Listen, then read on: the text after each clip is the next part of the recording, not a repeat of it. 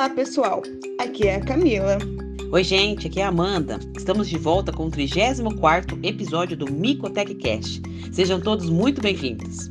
Não esqueçam de acompanhar os nossos conteúdos no arroba Micotech e compartilhar com seus amigos que, assim como você, são apaixonados pelo mundo micológico. E o assunto de hoje é coccidioidomicose.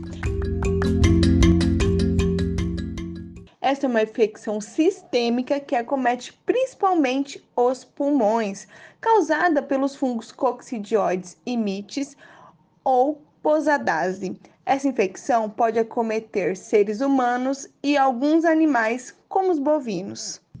Você sabia, Camila, que a espécie de Coccidioides posadace é mais encontrada aqui no Brasil, enquanto a Coccidioides e mites apresenta maior distribuição nos Estados Unidos?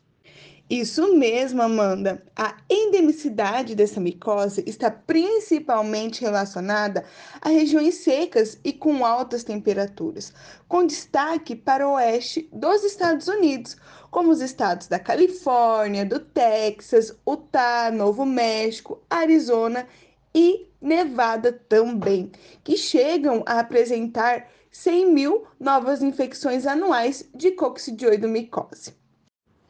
Porém, pessoal, foi observado um aumento de casos desta micose no ano de 2011, nos estados do Piauí e Ceará, especialmente associado com a caça de tatu. Neste mesmo ano, o Ministério da Saúde indicou uma incidência dessa micose de 7,12 para cada mil internações.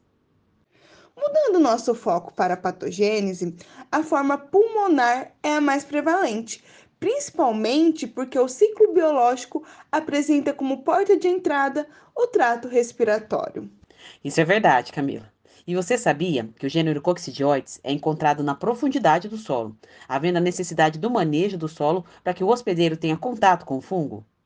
Sim, e além disso, este fungo é tão esperto que apresenta característica dimórfica, o que significa que a 25 graus ou seja, no ambiente ele se apresenta na forma filamentosa, caracterizada pela formação de artroconídeos que se desprende pela movimentação do ar. Sendo essa sua forma infectante, não é mesmo? É isso aí, Amanda. E no pulmão, a 37 graus, os coccidioides mudam sua morfologia para leveduriforme, na qual aqueles artroconídeos formam grandes estruturas denominadas de esferulas, de paredes espessas e repletas de endosporos. Já comentamos aqui com vocês, pessoal, que a forma predominante dessa infecção fúngica é a pulmonar. Porém, essa se divide em duas: a forma pulmonar aguda e a forma pulmonar sintomática. A primeira é a mais frequente e 60% dos casos não apresenta sintomas. Isso mesmo. Enquanto na pulmonar sintomática, observa-se sinais gripais, como dor no peito, febre, tosse, dor de garganta. E dentre esses casos, cerca de 5% dos pacientes apresentam uma infecção residual, apresentando nódulos múltiplos ou solitários, denominados de coccidioidoma. No entanto, pessoal, as características clínicas desta micose podem evoluir. A forma cutânea mais grave chega a manifestar a presença de pústulas, nódulos, abscessos e lesões proliferativas.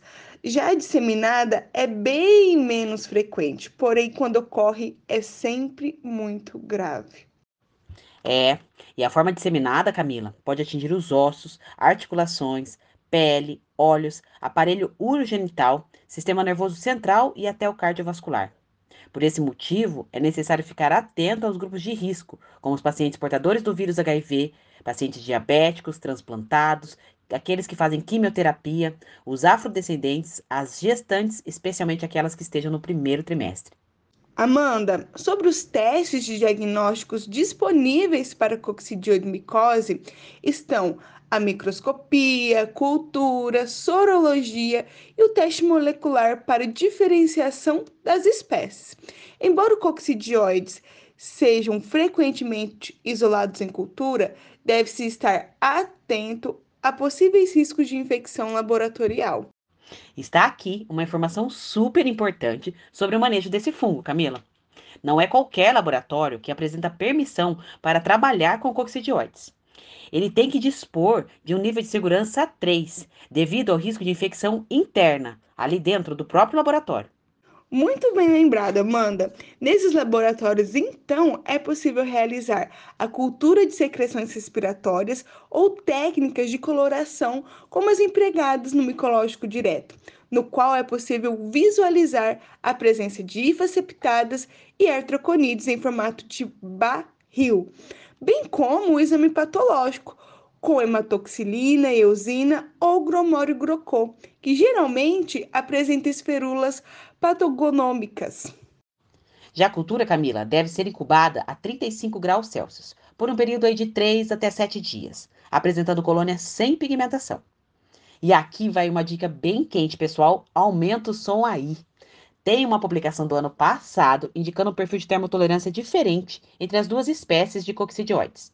Os isolados de coccidioides e mites cresceram mais rapidamente a 37 graus Celsius em agar extrato de levedura, quando comparados aos isolados de coccidioides posadaceae. No entanto, as técnicas moleculares são ainda mais empregadas para essa diferenciação.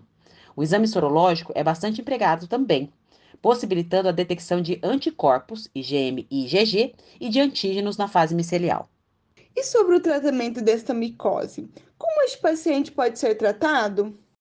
O tratamento da coccidioidomicose está muito relacionado com as características clínicas da infecção. Embora grande parte dos pacientes que apresentam infecções consigam resolver a infecção sem uma terapia antifúngica específica, eles devem ser acompanhados a cada três ou seis meses e até dois anos, assim como realizar exames de radiografia para identificar possíveis complicações pulmonares e até extrapulmonares também, que possam vir a surgir nesse período. É isso mesmo. Já em pacientes que apresentem pneumonia grave logo após a infecção, devem ser tratados com terapia antifúngica, assim como pacientes que desenvolvem doenças pulmonares crônicas ou disseminadas, sendo normalmente um tratamento mais prolongado, principalmente em pacientes imunossuprimidos. Mas Camila, nesses casos mais graves, é orientada a utilização de anfotericina B e também os azólicos? É isso mesmo? Exatamente, Amanda.